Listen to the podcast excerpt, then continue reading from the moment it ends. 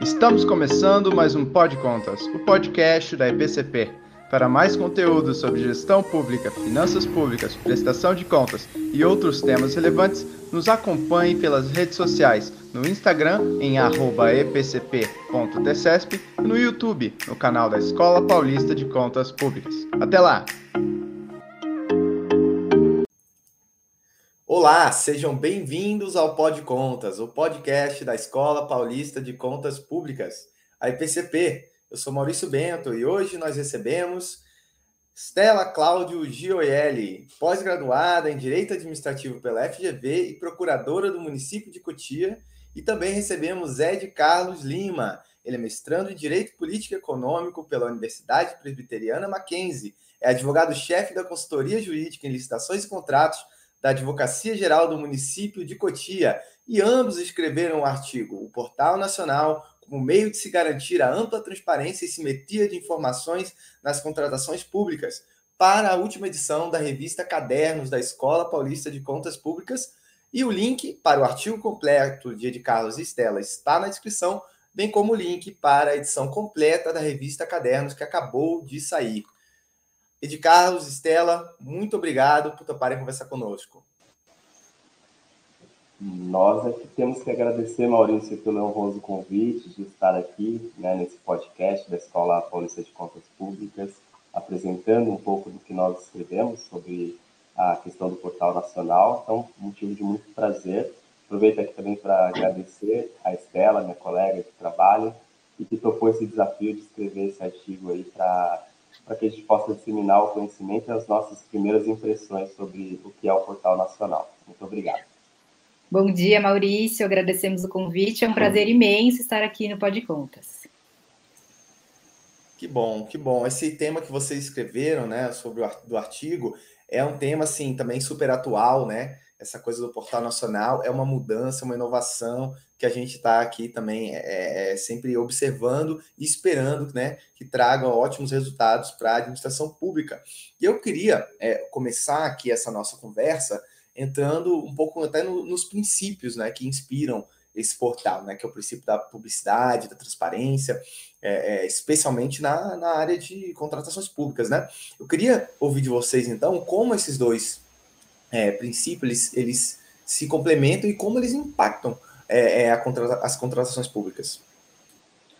Bom, primeiramente, Maurício, é, é, bom trazer aqui um aporte teórico para a gente é, tentar desmistificar essa questão principiológica da nova lei de licitações. Né? A gente sempre que lida com as licitações públicas, é, lidamos com vários princípios e, e agora com a nova lei, nós tivemos esse rol, inclusive, bem amplo de princípios para serem observados pelo gestor público.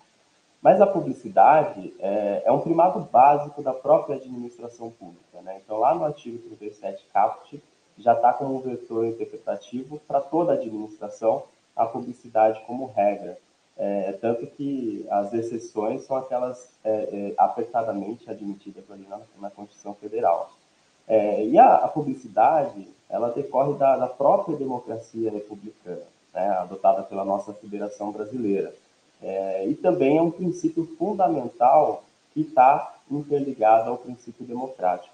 Então, a, a, a, garantia constitucional da publicidade, ela traz consigo pelo menos duas funções elementares que é, juntamente se complementam e é, faz com que o cidadão possa controlar a vida e a atividade do Estado.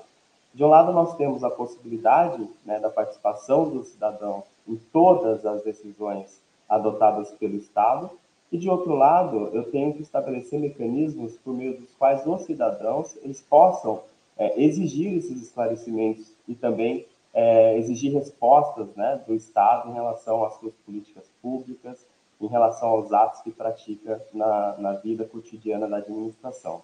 Então, é, nós temos por, por praxe admitir que a publicidade ela não é só um princípio, como também uma garantia fundamental é, de todo e qualquer cidadão. Nós temos como garantia é, de exigir a, a, publicidade do Estado das atividades estatais. E, por meio da publicidade, é, eu exijo que todos os atos da administração eles sejam tornados públicos. Né? Então, a, a publicidade, ela basicamente é, está interligada à divulgação é, dos atos da administração pública. Porém, a publicidade por si só, ela não atende à necessária transparência. Né? Quando nós falamos em transparência, que nós é, nomeamos aqui no nosso artigo como subprincípio da publicidade, é, ela tem que ser entendida como uma complementação. Há atos da administração que podem ser considerados atos públicos, porém não transparentes, porque a transparência exige do gestor que esse ato ele se torne visível a olho nu, por assim dizer. Então, é, até dando um exemplo do que a gente se depara no nosso dia a dia, é, quando você acessa um portal da, da, transparência de um município e vai na parte de, de, de transparência ali da, do orçamento público, muitas vezes o cidadão comum ele não tem condições de identificar é, exatamente o, o que, que aquele dado significa. Né? Ali tem vários dados e que é, não, não traduz necessariamente uma informação para o cidadão. E a, a ideia de transparência é justamente eu poder trazer traduções a esses dados, que muitas vezes são técnicos, né, dados que, é, numa, num olhar mais técnico, mais é, sofisticado, a pessoa compreende, mas o cidadão comum ele não tem essa mesma compreensão, porque ele não consegue é, traduzir aquele dado em uma linguagem compreensível. Então, a transparência ela está muito interligada à forma como a, a publicidade ela é feita. Né? E quando nós estamos diante dos processos de contratação pública do Estado, que é, é, nós temos aí o Estado como um grande, né, um grande comprador, o poder de compra do Estado, ele é equivale a mais ou menos 12,5% do nosso PIB brasileiro. Nós temos que todos os atos dentro de um processo de contratação do Estado, eles devem ser não só tornados é, públicos, né, dada publicidade, por meio das suas veiculações em diários oficiais, jornais de grande circulação, é, nós temos que ter uma transparência ampla né, de todas essa, essas informações para que a sociedade ela possa fiscalizar, ela possa fazer, exercer o seu controle social, para que próprio, os próprios entes né, de controle externo eles possam exercer a sua atividade de controle é, por meio de dados acessíveis, de dados é, amplamente divulgados pela administração. Então, feita essa, essas breves considerações, essa breve aporte é, teórico para a gente entender é, o significado da publicidade na vida da administração, é, e aí voltando ao que eu tinha dito, de que o Estado ele é um grande, ele movimenta uma grande parcela né, do, do mercado por meio das contratações públicas, né? É, para a gente ter uma ideia em termos de valores, né, o, o PIB brasileiro de 2021 ele foi na casa de 8,7 trilhões de reais, de modo que o mercado de compras públicas ele movimenta algo em torno um pouco mais de um trilhão de reais. Então é uma fatia muito grande que movimenta atores é, econômicos para participar da vida é, contratual do Estado e que por essa essa essa magnitude que representa a transparência e a ampla publicidade elas estão muito interligadas às contratações públicas, né? E nós é, também temos que, que, ligar a ideia da publicidade à necessária concessão ou é, observância do princípio da isonomia, porque através da ampla publicidade é, e da transparência eu permito que todo o mercado, tendo acesso àquelas informações, eles possam decidir participar ou não de um processo de contratação pública com o Estado. É, também, é, de modo a ampliar essa competição, né, porque sempre que eu restringo a publicidade, restringo a transparência, eu basicamente elimino a competição, porque se, se, a, se a, sociedade, se os atores, é, os agentes econômicos não têm acesso a, aqueles dados, aqueles atos, eles não vão conseguir identificar oportunidades de, de, de contratualizar com a administração pública. E aqui, é, pegando já para chegando um pouco ao final dessa, dessa resposta, é, nós temos que a, a publicidade é um, um, vetor não só aplicável às licitações públicas, né? É, é muito aplicável às licitações públicas, mas ele deve ser muito mais observado nas contratações diretas que o Estado promove. Então, Se eu tenho que dar publicidade e transparência numa licitação, eu tenho que dar mais publicidade e mais transparência numa contratação direta. E nós até acompanhamos, né, é, recentemente, várias polêmicas envolvendo contratações diretas é, feitas por municípios, né, de artistas, é, e aqui não, não nos cabe fazer o juízo em relação à, à, formação da vontade do gestor dentro de um processo de contratação, mas é, talvez essa polêmica ela não tivesse nem se iniciado se o município não tivesse é, dado transparência àquela contratação. Né? Não, não, não, não, não estou dizendo que foi boa, se foi, como foi a transparência dada, mas a sociedade pôde, através da divulgação daquele contrato, daquele ato, é, identificar, por exemplo, a, a, o valor que foi pago na contratação, ou que seria pago, né? fazendo com que eu possa, é, é, por meio dos mecanismos é, jurídicos possíveis, impedir que o Estado é, realize aquele gasto ou faça aquela contratação.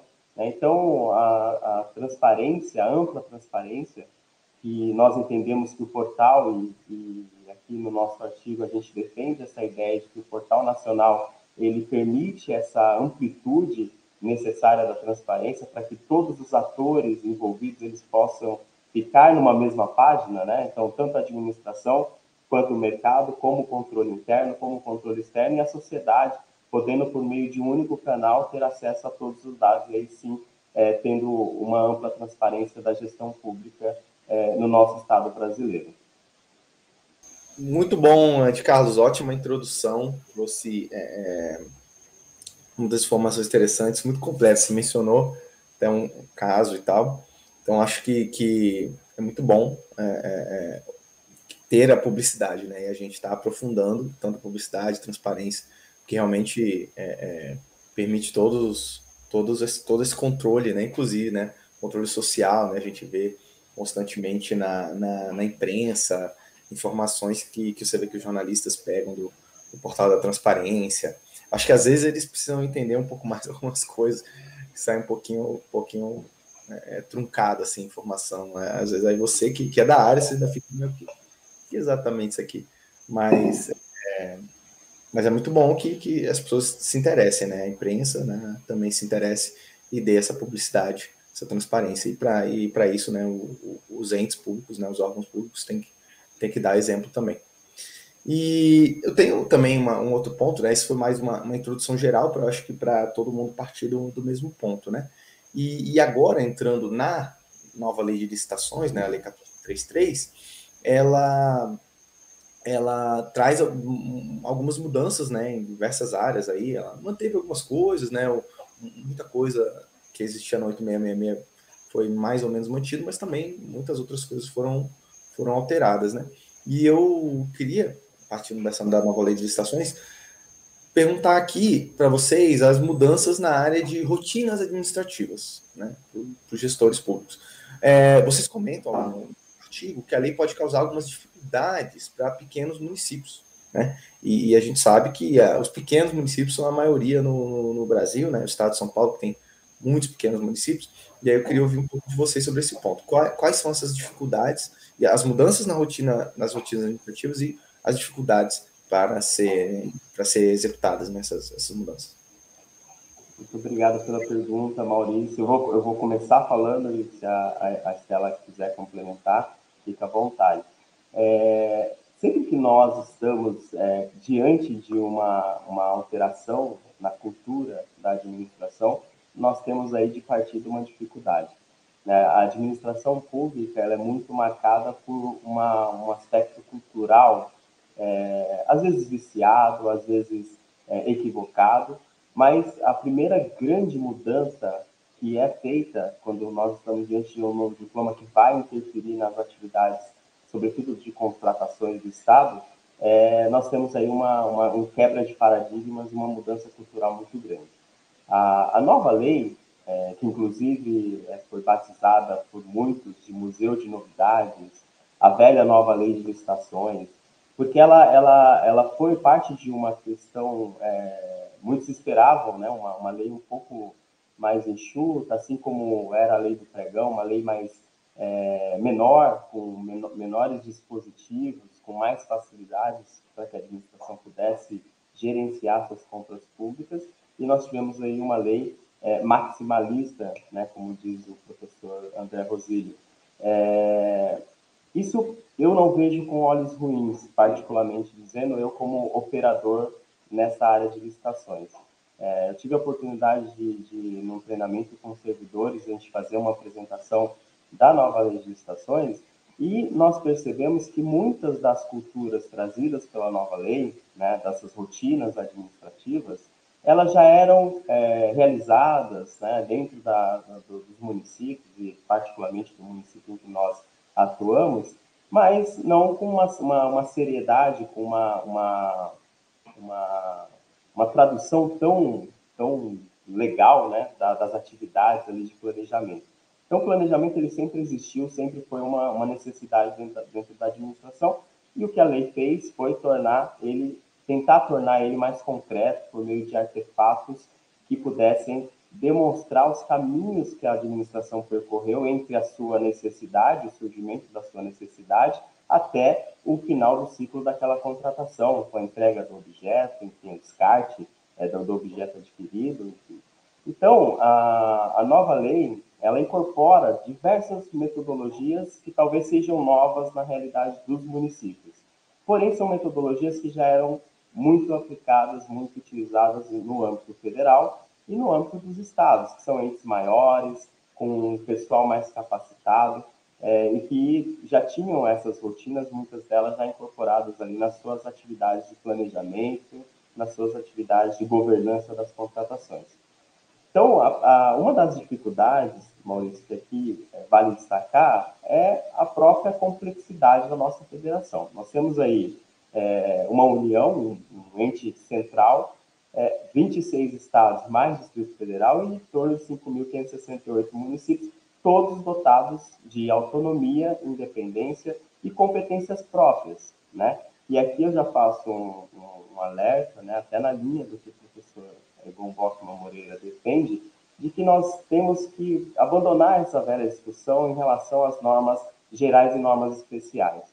Acho que se nós quisermos avançar no tema de contratação pública e unificar procedimentos, unificar atuação para ganhar em troca benefícios e reduzir custos, nós temos que abandonar essa velha discussão. E é óbvio, não estou aqui descartando a possibilidade dos municípios atuarem aí como é, o que nós chamamos de laboratórios de democracia, editando normativas específicas para tratar de determinadas questões pontuais né? Inclusive, no artigo com o professor Guilherme Jardim, que é do Tribunal de Contas, nós tratamos é, de uma questão pontual que, na nossa visão, caberia o município regular é, por ato interno a, a, questão da contratação de grande vulto, etc., para permitir aplicabilidade permitir concretizações, por exemplo, de programas de compliance dentro das contratações. Mas, é, pensando então que a, a lei ela, traz, ela tenta padronizar e melhorar essa, essa assimetria de informações com os, o, os seus potenciais fornecedores, e nós podemos aí é, transacionar de forma equiparada, né, todos partindo das mesmas informações, é, eu não vejo que a lei, ela, ela nesses aspectos de rotina, ainda que discutíveis, né, faço aqui o ponto que está sendo discutido muito essa questão de que essas rotinas, por interferirem na atuação dos entes, talvez é, são aplicadas apenas ao plano federal, né, os, os, estados e municípios poderiam disciplinar de forma diferente, mas eu não, eu, eu não vejo muito dessa forma, até por outros ângulos que eu analiso essa questão. Mas dentro dos desafios, é, Stella quer... Não, pode continuar, eu ah, então já completo. É, então, assim, o primeiro desafio é a, própria estrutura da nossa federação. Esse é o primeiro desafio. Nós temos, como você bem é, destacou na sua fala inicial que trouxe a pergunta, é, em torno de 76% de municípios são pequenos municípios, municípios com até 20 mil habitantes, que têm realidades totalmente é, distintas, orçamentos limitados e pessoal, é, muitas vezes, é, mal capacitados, mal remunerados e sem qualquer tipo de atrativo que, é, de retenção né, dos bons talentos. Né? Nós temos aí pessoas que acabam saindo dos municípios para ir para o Estado, porque paga melhor, ir para a União, ir para outros concursos, é, porque às vezes o município não tem uma realidade orçamentária que permita remunerar bem o profissional que tenha conhecimento é, necessário né, para operar a nova lei. E aqui já é um, um, segundo desafio, porque a lei ela traz a, a questão da gestão por competências. Né? Então, quando eu falo em fazer gestão por competências, é eu ter pessoas capacitadas com conhecimento adequado é, para poder exercer funções dentro da nova licitações. Então, é, se eu estiver falando aqui do, da, da etapa de planejamento, eu tenho que ter pessoas que conheçam a realidade da administração, que possam estudar essa realidade, estudar o mercado e, a partir disso, construir a melhor solução, a solução ótima para atender a necessidade da administração. Então, aqui eu já tenho uma, uma questão que é, vai ter que ser trabalhada dentro das, da, dos órgãos e, e, entidades, que é a capacitação dos seus servidores. Né? Não que isso não fosse exigido na, na Lei 8666, mas isso está expressamente agora né, positivado é, para que a administração ela faça essa, essa gestão mesmo de pessoas, né? ela possa é, sair do, do desse, desse conforto de que eu designo, a pessoa não pode se recusar da designação, porque é o exercício de uma atividade pública, é um munus ali que ela vai exercer, e, mas mesmo assim, ela não, não tendo capacidade, ela não poderia se recusar. Né? E aí nós tivemos aí uma construção jurisprudencial no sentido de que a pessoa não capacitada para aquela aquele tipo de objeto, né, para fazer uma fiscalização de um contrato específico, ela poderia se, se recusar né, sob essa justificativa de que não teria conhecimento suficiente para acompanhar aquela execução, é, hoje a administração ela já não pode mais esquecer de que o seu servidor designado para cada etapa do processo ele tem que ter a sua qualificação específica para aquela questão. Então, o gestor de contrato ele tem que ter capacitação para fazer gestão de contratos. A pessoa que vai fazer pesquisa de mercado para fazer o, levantar o preço diferencial para uma licitação, ela tem que ter conhecimento é, mercadológico, conhecimentos matemáticos, estatísticos, para poder fazer um, um, bom levantamento de preços e fazer uma boa, é, um bom referencial para aquela licitação. Então, aqui também já reside uma certa dificuldade, sobretudo para os municípios, né, que não tem é, dentro dos seus quadros pessoas muitas vezes com essa capacitação é, adequada para fazer esse tipo de atividade. É, uma outra questão que também me parece que vai causar uma certa dificuldade, já vem sendo discutida também na, no plano é, acadêmico, é a questão da segregação de funções que foi elevada à categoria de princípio e a partir de, da, da nova lei, né, do seu escopo, eu preciso que cada servidor exerça efetivamente a parcela de atividade, não possa, quem funcionou como é, na, na, etapa de planejamento não vai poder fazer a, a ser o pregoeiro, por exemplo, né, o agente da contratação. Então eu tenho que fazer a segregação dessas funções. E aí fica a, a questão de fato prática, né? Como você segrega funções dentro de uma realidade do município que quase não tem mão de obra, né? E quando tem, muitas vezes não é tão capacitado assim, para você ter vários servidores que possam é, atuar dessa maneira segregada, né?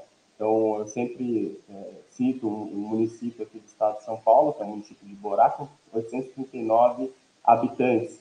Né? Então, é, tem uma realidade totalmente diferente de, do município de São Paulo, que é a capital né, que tem uma quantidade de servidores imensas, é, acho que cada secretaria tem ali a sua seu corpo é, de contratações para poder fazer as suas contratações. Então são realidades diferentes, mas que a lei tentou é, colocá-los todos no mesmo patamar, o que me parece que vai gerar dificuldades para, sobretudo para os municípios, para se adequarem e aplicarem efetivamente é, essa segregação de funções, né? É, e, sim, poderia aqui destacar vários outros pontos né, é, dificultosos para os municípios, desde a parte de infraestrutura tecnológica, porque municípios muitas vezes não têm um plano de desenvolvimento de tecnologia, é, como tem o Estado, como tem outros municípios mais estruturados, né, muitas vezes não, não tem um, um departamento de tecnologia estruturado, é, o que pode gerar dificuldades para poder implementar as partes tecnológicas da nova licitações.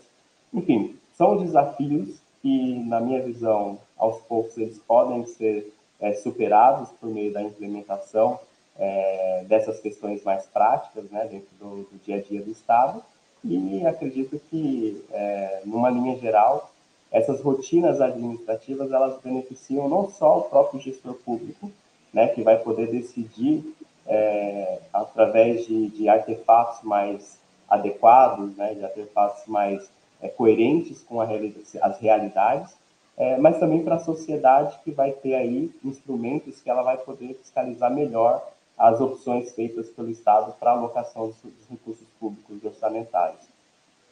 Sim, inclusive, Maurício, é, nós acreditamos e, e, por isso defendemos no nosso artigo, né, como nós escrevemos lá, que esse prazo que o legislador previu de seis anos para que os pequenos municípios se adequem a algumas disposições da nova lei de licitações, entre elas essas regras de divulgação em sítio eletrônico oficial, ela traz um certo retrocesso. É, a nova lei de licitações, ela previu que que os pequenos municípios são aqueles que contam com até 20 mil habitantes. E isso representa 70% dos municípios brasileiros, então é muita coisa. E a, a, lei de acesso à informação, né, um pouco mais antiga, ela já determinava que alguns entes da federação promovessem a transparência por meio dos sítios oficiais na internet. E de acordo com a lei de, de acesso à informação, é, apenas os municípios com população de até 10 mil habitantes. Então, era uma quantidade menor de municípios ficavam dispensados dessa divulgação obrigatória. E se nós considerarmos que a sociedade, a administração pública, elas estão cada vez mais envoltas na tecnologia, nessas tendências tecnológicas todas, é, tanto a dispensa de divulgação obrigatória prevista na lei de acesso à informação, quanto esse prazo adicional que a nova lei de licitações trouxe, né, na, agora, é, ambos são aplicáveis aos pequenos municípios. São medidas desarrazoadas que vão acabar por restringir o direito ao acesso tido constitucionalmente para a população. É verdade, né? Considerando também que a LAI tem mais de 10 anos já, né? Estou completando 11 anos esse ano. É... Você exigir menos, né? 11 anos depois, parece, parece que não fazia muito sentido, né? De certa forma, já era para estar tá todo mundo com a LAI bem implementada. Inclusive, isso é um, também é outra, outro problema, né? Tem entes que realmente incorporaram muito bem a LAI e tem muita transparência. Realmente você consegue acessar tudo fácil. Você, eu, eu como cidadão, assim, nem como como é, agente público, assim, como cidadão, eu às vezes eu tenho uma curiosidade sobre alguma coisa, algum ente, eu entro assim no site para procurar algumas coisas e, e, a gente nota quando aquele site é feito para facilitar, né? Para você realmente achar tudo muito fácil, é, quando é feito para dificultar. Às vezes, às vezes tem a informação, mas está difícil, é difícil conseguir. E tem outras que nem tem direito, né? Que tem, tem às vezes é, a gente até, até vejo de vez em quando você entra para pegar um, um, alguma coisa, um documento, assim, o documento ele tá, por exemplo, ele tá escaneado. Aí é difícil para você achar uma informação dentro daquele documento. Às vezes tem um documento de 50 páginas, está escaneado. Aí, como é que eu acho, sei lá, uma expressão que quero? Pô, vou ter que ler as 50 páginas para achar uma informação. É, é meio... Quando está escaneado ainda é bom, né? Tem casos que sequer tem o documento. Sequer tem, claro. Na transparência. Tem vários níveis, né? Tem os vários níveis da, da facilidade e da dificuldade, né? Então, realmente, você nota que vai, tem alguns que vai ficando cada vez mais difícil, aí tem outros que realmente nem tem informações direito. E outros que não, tem tudo, tudo muito fácil de achar. É, tem a busca lá, você joga a busca, sempre vem alguma coisa assim na, na, na linha do que você quer. Então. Na, na prática, Maurício, até fazendo, é, já que você trouxe essa, essa questão aí já bem prática, essa é a diferença da publicidade e da transparência. Porque a, a, a, se você falar, estou tornando pública a contratação, talvez colocar o contrato num formato não acessível, numa linguagem não compreensível, é, possa atender a, publicidade, mas não atende à ampla transparência, porque eu não estou com aquele dado é, compreensível, eu não estou com aquele dado plenamente acessível para que eu possa exercer a fiscalização. Né? Então, acho que só para até fazer um link com aquela primeira pergunta, né, em relação à, à questão da, do acesso à informação, é, basicamente a, a, não atende à transparência municípios ou estados ou a própria União, quando ela divulga um dado é, que não é compreensível, né, não é traduzido em linguagem é, compreensível é, ao homem médio, vamos assim dizer, né, para utilizar uma expressão que a gente sempre é, utiliza no direito. Sim, é, muito bom, bom. É, tem um outro ponto, gente, que, que, eu, que eu até falo quando eu, quando eu vi pela primeira vez assim, essa ideia, que era o que é o Portal Nacional de Contratações Públicas, né, também presente aí na, na nova lei de licitações. Eu lembro que quando eu vi essa ideia assim pela primeira vez, eu pensei justamente na LAI também, eu lembrei da LAI e dessa, dessa aplicação é, bastante diversa, assim, né, alguns entes se aplicando muito bem, indo realmente incorporando a ideia da transparência, querendo ser cada vez mais transparentes, e outros é, aplicando assim algumas coisas, não aplicando outras, e aplicando meio para falar, ó, tô aplicando, tô publicando isso aqui, tô publicando isso ali. Então, assim, meio que uma aplicação meio é, só para inglês ver, né? Como, como se diz. Então, e aí eu vi essa ideia do Portal Nacional como uma ideia de tentar é, padronizar um pouco essa, essa publicidade. Ou seja, agora com esse portal, em teoria, pelo menos, é, a publicidade seria mais parecida dos entes, porque teria o portal. Então, é, foi, a, foi o que eu, que eu. A percepção que eu tive assim a primeira, primeira hora. Mas eu queria que vocês comentassem, né? Vocês que estão é, atuando mais, mais nessa linha de frente, eu diria. É, então, como que funcionará esse portal? Ou como que funciona? Porque, de certa forma, já tem um URL lá, né?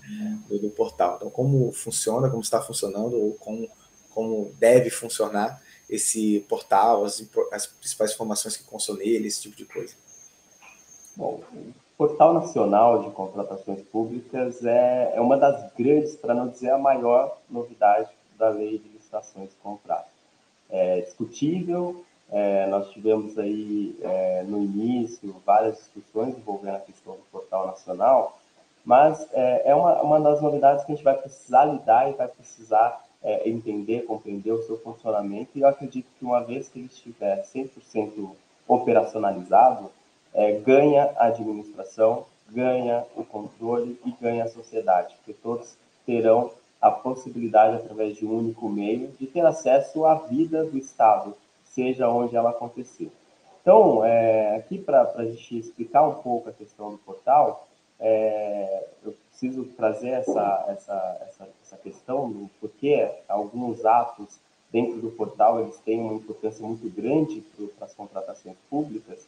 É, dentro da teoria geral dos contratos, né, e aí é, inclui-se, claro, o contrato administrativo, há requisitos né, para que um contrato ele possa existir, ter validade e ter plena eficácia. Né? Especificamente no caso dos contratos administrativos, a sua eficácia, quando nós estamos hoje, atualmente, inclusive que muitos entes estão aplicando a, a Lei 8666, a eficácia do contrato ela se produz a partir da veiculação do seu extrato na imprensa oficial. Essa é, é, é a diretriz traçada lá pelo parágrafo único do artigo 61 da Lei 8666. Então, o contrato ele pode existir, pode ter validade, mas a sua eficácia ela pode ser é, é, condicionada né, a esse evento que é a publicação na imprensa oficial. No regime da 14133, né, a condição de eficácia do contrato é a sua disponibilização através do portal nacional. E veja que aqui eu não estou falando da veiculação do seu extrato, eu estou falando da sua divulgação na íntegra. Então, não basta a administração é, dizer ou publicar que, olha, firmei o contrato é, administrativo assim assado. Não eu tenho que disponibilizar o instrumento contratual por meio dessa plataforma. Né? Então, está é, tá lá no artigo 94, inclusive, ele traz os prazos, né? quando eu estiver diante de uma licitação, 20 dias úteis para essa disponibilização, quando for o caso de contratação direta, 10 dias, né? e aí a lei admite situações excepcionais que eu tenho que admitir a, a eficácia do, do contrato antes da sua disponibilização, mas aí são casos excepcionais que a lei trata, né? E aí, é, como excepcional que é, exige uma motivação, exige um reforço argumentativo da administração demonstrando essa excepcionalidade.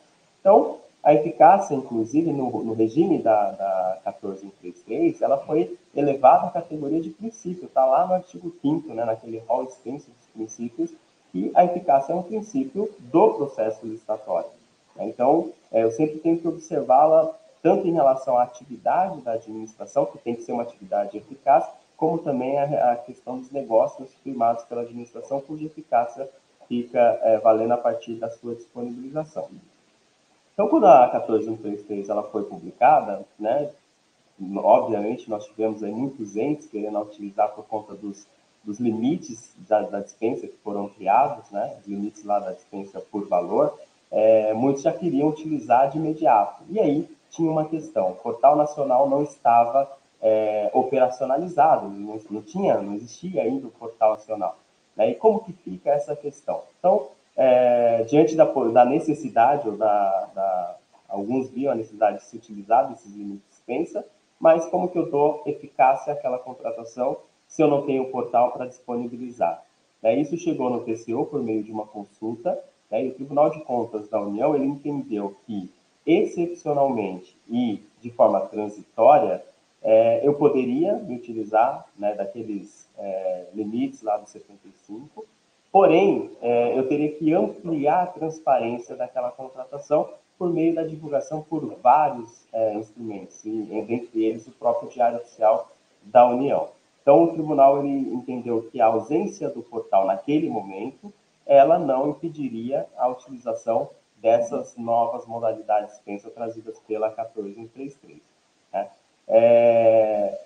Bom, feita essa, essa primeira questão envolvendo a, o nascimento do portal, hoje ele já existe, né? ele foi lançado é, meados do ano passado, é, foi feito um evento né, de lançamento do portal. É, nós já temos aí em torno de 3.200, 3.300 municípios que já aderiram ao portal nacional, né, e é uma movimentação que nós é, defendemos que tem que ser incentivada, inclusive pelos órgãos de controle. Mas a que se destina o portal nacional, além da, da, da eficácia né, dos contratos?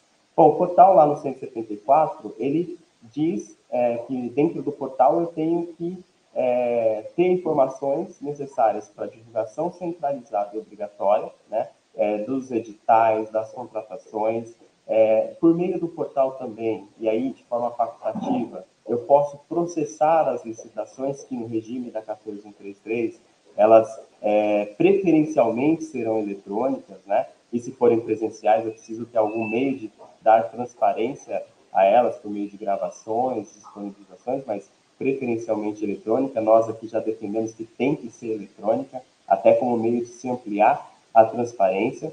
A lei previu que o portal ele seria gerido por representantes, né, inclusive dos municípios, então tem um, um conselho, um comitê gestor é, do portal para implementar as melhorias, para poder é, discutir é, inovações dentro dessa ferramenta tecnológica. E em relação às contratações, é, o portal ele vai concentrar, é, pensando aqui em funcionalidades, é, os planos anuais de contratações, que é uma novidade, uma exigência da nova lei, os catálogos, catálogos eletrônicos de é, padronização, os editais de credenciamento das licitações, qualificações, as atas de registro de preço, os próprios contratos e termos aditivos, e também a questão das notas fiscais, né, que o, o portal ele, ele visa inclusive para tentar corrigir as assimetrias, e as informações elas possam se interligar por meio de um único canal e até permitir que o Estado possa fiscalizar melhor, né? no, no campo tributário, por exemplo, né? É, no campo da administração, né? É fiscalizar a conduta do, do, da empresa, a conduta da administração frente à execução de um contrato, etc. Então, é, basicamente, ele vai compreender essas, esses atos, né? essas ferramentas é, que vai propiciar que todos tenham acesso dentro dessa única plataforma. Né?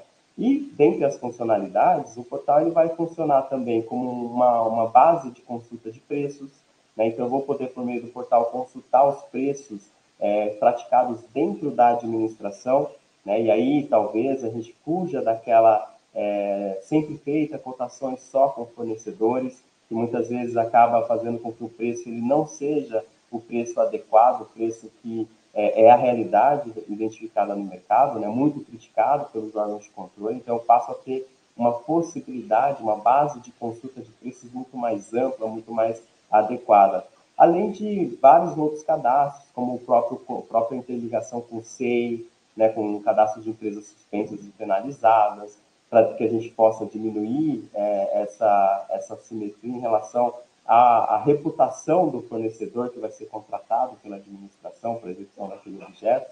Enfim, o portal ele concentra diversas funcionalidades que favorecem né, a unificação, favorecem a melhoria de informações entre a administração, o mercado e a sociedade. Né? E, obviamente, permitindo que o controle externo possa exercer a sua atividade de fiscalização é, de forma concomitante, inclusive. Né? Então, é, nós entendemos, Maurício, e eu particularmente defendo, que abstraídas todas as questões que envolvem competências, que envolvem essas discussões de normas gerais, normas específicas, a adesão ao portal nacional é medida que tem que ser incentivada, inclusive pelos órgãos de controle. Porque é, não faz sentido, do ponto de vista econômico, que cada um dos entes da federação é, estruturem, né, com recursos escassos que possuem, é, ferramentas eletrônicas para que as suas licitações se, é, sejam promovidas através de, uma, de um portal próprio daquele ente. Né? Então, é, aderir ao PNCP representa economicidade para o próprio ente em relação às suas ferramentas, né, ao meio que ele vai fazer as suas contratações. É, por outro lado, eu também padronizo né, uma linguagem única para que o mercado ele possa ter a atratividade de participar das licitações de todos os entes. Porque hoje nós vivemos uma realidade no Brasil que talvez empresas que estão no Rio de Janeiro não queiram participar de uma, uma licitação aqui no estado de São Paulo, porque cada município tem uma forma de fazer, cada município atua através de uma plataforma, cada plataforma tem a sua forma de, de dos atos ali internos da, do processamento daquela licitação. Então, é, essa questão é, disfuncional, essa questão é, de muitas informações acaba gerando para o mercado o, o custo, né? o custo de participação na licitação. E que muitas vezes eles não querem ter esse custo para poder ganhar um contrato aqui no Estado, enfim. Então, tem esses dois benefícios que eu já é, enxergo de cara. E para tendo em vista que hoje também né, nós estamos diante dessa sociedade hiperconectada, né, essa revolução industrial que nos afeta é, e afeta a administração de forma em particular, é, nós temos que ampliar as medidas de transparência pelos meios eletrônicos, né? Então, o portal ele nasce com essa essa necessidade, com essa, essa, essa ideia de tornar essa transparência ainda mais acessível. E, por fim, nós tivemos, e aqui é uma curiosidade que eu pude é, pesquisar na, na, minha dissertação de mestrado, que é, o Conselho Nacional de Presidentes do Tribunal de Contas, por meio de uma resolução editada no início desse ano, né, Resolução 1, ele veiculou recomendações para que os tribunais de contas eles editassem atos normativos incentivando seus jurisdicionados a aderirem ao Portal Nacional de Contratações Públicas. Né? Então, é uma medida salutar, é uma medida que vem para que nós possamos é, intensificar a ampliação da transparência, né? e tão necessária no, no momento que nós vivemos na nossa sociedade, que cada vez mais está sedenta por informações, né? E, e, da vida do Estado, daquilo que o Estado faz. E tendo o portal como uma, uma única ferramenta é, padronizada para que a, todos tenham acesso pelo mesmo canal, isso já nos é, favorece aí em, é, em, em, termos de combate à corrupção, né, é, combate a, a desvios de conduta e diversas outras questões que acabam prejudicando as contratações públicas brasileiras. Ótimo, ótimo, de Carlos, muito, muito bons pontos aqui. Eu queria também é, é, é, comentar aqui rapidamente um, um, ponto que eu, que eu acho interessante que você comentou, é que de fato, por exemplo, as, as assimetrias de informação, é, é, principalmente nessa questão da regulação, né? Se vários entes, cada ente tem uma regulação diferente, às vezes isso pode inibir um pouco essa participação das empresas, né? Então a empresa quer participar de outro estado, quer vir para cá, mas aí só para vir para cá talvez tenha que contratar uma grande equipe aí para fazer, para saber tudo, como que funciona, famoso despachante, né? Então, assim, acaba que, que encarece, é o custo de transação aí, né? Então, realmente é complicado. Por outro lado, tem o ponto da administração, que às vezes vai fazer uma cotação e não sabe quão, quão bom é aquele preço que está sendo dado, né? Se aquele preço realmente é justo ou não. Muitas vezes a própria, a própria empresa pode querer botar um preço mais alto para compensar todos esses outros custos aí, então a gente realmente, enquanto administração pública, a gente tem, a gente tem que sempre pensar em diminuir o custo para as empresas, no sentido de conseguirem competir, atrair mais competidores para baixar o preço, né? É, por outro lado, a gente também tem que sempre estar atento para ter um bom preço para nós, né? enquanto a administração pública, né? Para também não, o cara não, não conseguir aí só um, um dinheiro fácil, um dinheiro suado aí do, do pagador de impostos, né? Do cidadão. Então, é, esse é um grande dilema para nós, né? Então, é essa questão, tanto do, da, porque essa simetria de informações às vezes tem para os dois lados. Às vezes tem a empresa que, que não sabe direito lidar com o setor público né, e tem receio de entrar, não sabe se vai ter se vai ter, como é que cumpre aí a todas as normas de direitos administrativos, às vezes a empresa só vende para cliente privado, né? E na hora que entrar, sabe, é um mundo diferente, né? Um outro mundo, uma outra regulação. O cara tem medo. Por outro lado, a gente também não sabe se o preço que o cara tá dando às vezes é bom e realmente ter essa coisa do portal e cada vez mais meios da gente ter uma noção de, do, dos preços, né? Até porque o preço varia pela quantidade, uma série de coisas, né? Então, todo esse esquema que você trouxe é bem interessante, porque é, é, pode, pode causar uma grande transformação aí no, no, nas compras públicas, né? E esperamos que seja uma, realmente, de fato, uma transformação para melhor, né?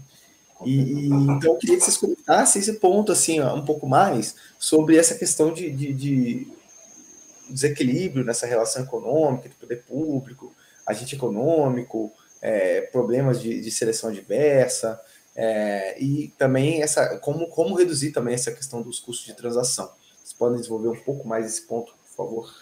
Claro, Maurício. É, a seleção adversa e o risco moral, eles são espécies né, de assimetria de informação, que por sua vez é uma falha de mercado. E uma das consequências da, dessa assimetria de informação é que ela prejudica a eficiência das contratações.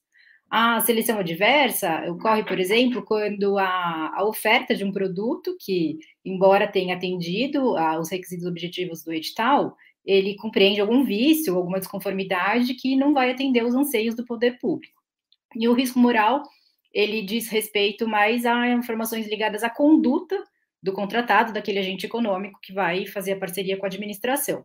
O exemplo clássico de, de, risco moral é aquele do seguro do carro, que o proprietário do veículo dirige o carro dele com muito cuidado, a partir do momento que ele contrata um seguro, ele passa a dirigir mais relaxado, porque, ah, estou segurado mesmo, então esse seria o risco, moral, o risco moral.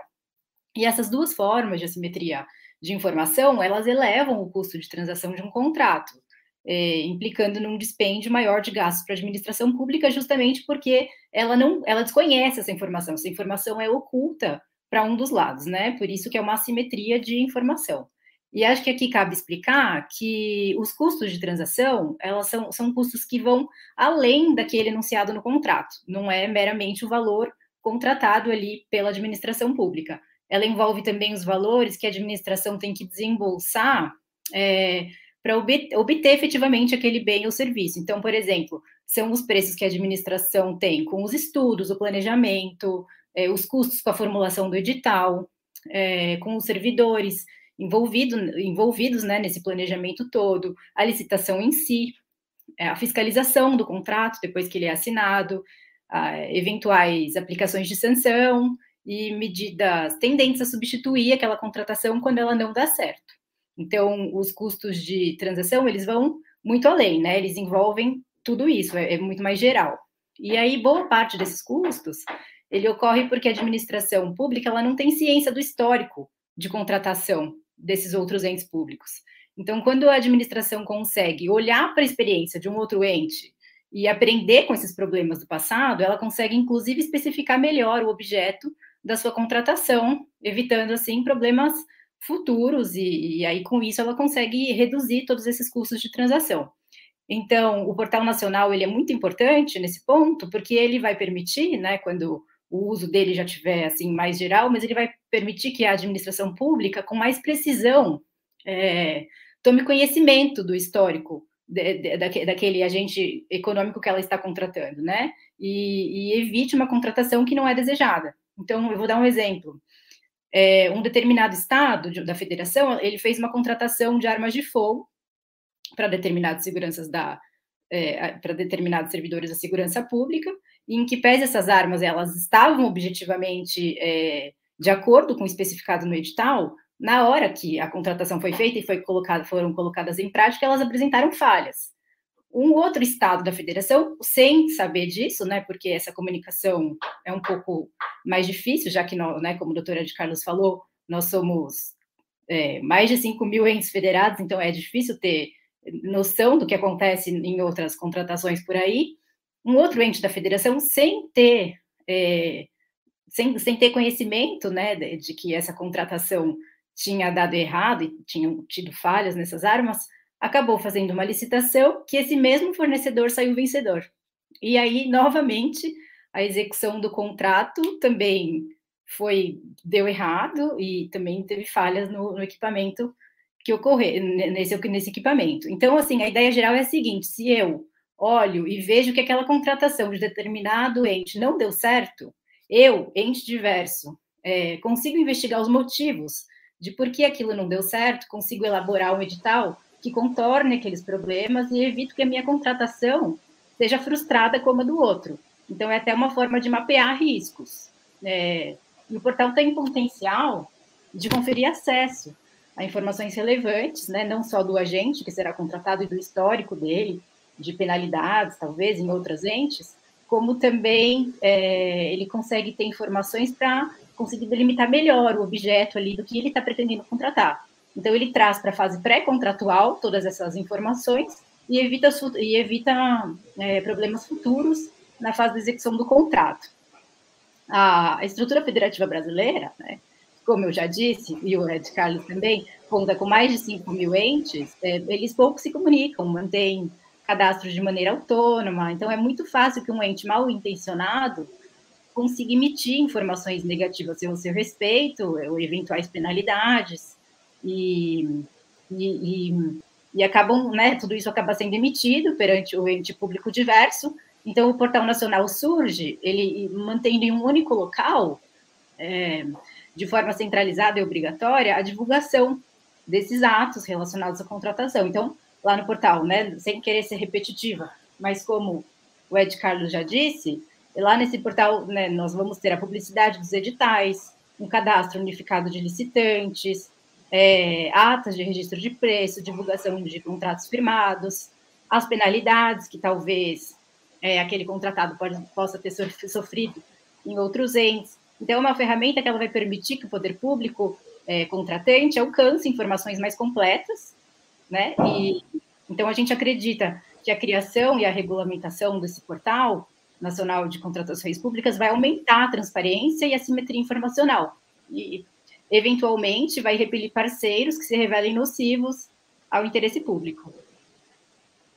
É só, se me permite, Stella, só aí também não quero delongar muito, é, isso inclusive, essas informações que a Estela muito bem trouxe sobre a, a, a essa tentativa né, de diminuir essas assimetrias, é, faz com que nós defendamos essa, essa, esse retrocesso em permitir que municípios com até 20 mil habitantes não é, sejam obrigados a aderir ao portal nacional, porque eles é quem precisam muito mais das informações que o portal traz do que os entes maiores, né?